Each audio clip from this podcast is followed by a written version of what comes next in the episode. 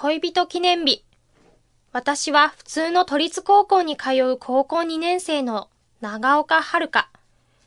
私と彼の出会いはもう4年前のことだ。私はあまり目立たない性格なので、めったに笑わないし、めったに外に出ない。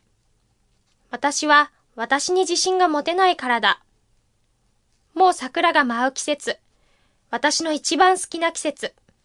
この春にある一つの物語が生まれた。ああ、雨だよ。どうしよう。その日はとてもひどい雨の音が響いていた。家出るときは降ってなかったのに、私はしばらく雨宿りをすることにした。そこに、おい長岡。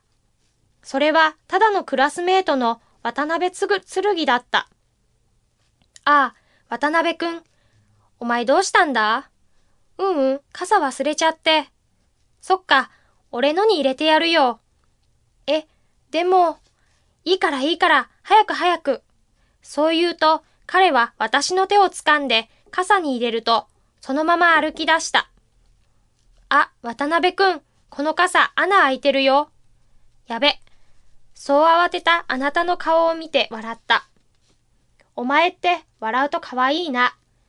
えそう言ってくれたあなたの顔、言葉、今も心に残る大切な思い出。この時からだった。彼の見方が変わったのは、私の初恋だった。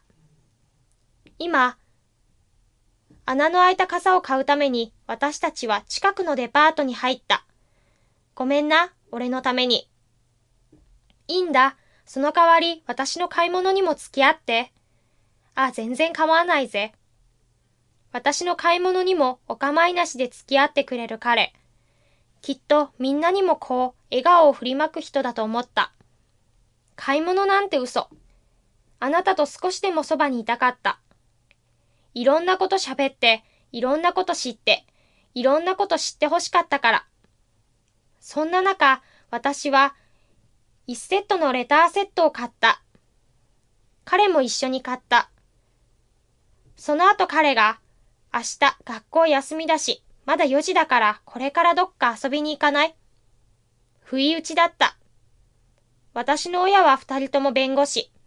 最近は真夜中に帰ってくることが多い。お兄ちゃんは夜間のバイトだったから家にはいない。ちょっとだけならいいと思った。うん、いいよ。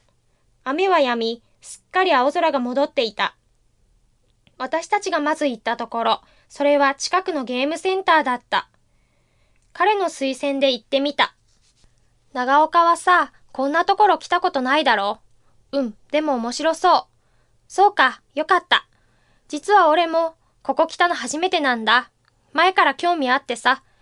私も特にプリクラとか。私は笑いながら想像を膨らませた。じゃあ撮ってみるか。うん。五大馬鹿しのプリクラの機械。全部に人が入っていた。カーテンが閉まっているが、そこからかすかに見えた。ちょっと大人の人がキスをしながら撮っているのだった。彼もそれを見たらしい。ありえないな。でも、ちょっと羨ましいかも。は。私はつい本音を漏らしてしまった。すると、彼が、お、俺トイレ行ってくる。何か慌てた、彼。どうしたのかと思ったけれど、その時はあまり気にも留めなかった。私はその場で待っていた。あの時漏らしてしまった言葉がとても気にかかっていた。彼に不快感を与えてしまったのかもしれない。私はその時、いい方法を思い出した。急いでカバンの中のペンケースとさっき買ったレターセットを取り出した。そこにはただ4文字の言葉。好きだよ。初めて書いたラブレターだった。ようやく彼が帰ってきた。ごめんな。あ、この機械空いたみたいだぜ。さあ、撮ろう撮ろう。明らかにさっきと様子が違った。しかし、これも私は気に留めなかった。一枚目。様々なポーズをとった。しかしどれも彼は赤い顔をしていた。また機械が人でいっぱいになった。彼が言った。俺のこと剣って呼んでいいぞ。男の人を呼び捨てで呼ぶなんて初めてだった。私もはるかでいいよ。男の人に呼び捨てで呼ばれるのも初めてだった。すると機械が開いた。その中に入ると彼はなかなかお金を入れない。すると彼が、これ読んでみて。彼の顔が真っ赤になっていた。そこにはさっき買ったばかりのレターセットがあった。ゆっくり中を開けた。そこには、好きです。私があなたにあげたい手紙と同じだった。俺と付き合ってくれないか？私も彼に手紙を渡した。すると彼は、これって両思い？みたいだね。嘘じゃないよな。うん。私は今までにない笑顔で彼に笑ってみせた。同時に涙がこぼれた。彼がようやくお金を入れた。いっぱい取ったが残りツーショット。彼が少し近くに寄ってきた。するといきなり私をお姫様抱っこしたのである。カシャ。シャッター音が響いた。そのまま取られてしまった。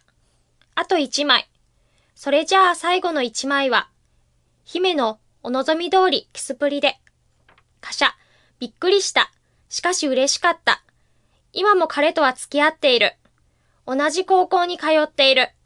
しかし、私ははるかに変わった。自分に自信を持つことができた。彼のおかげだった。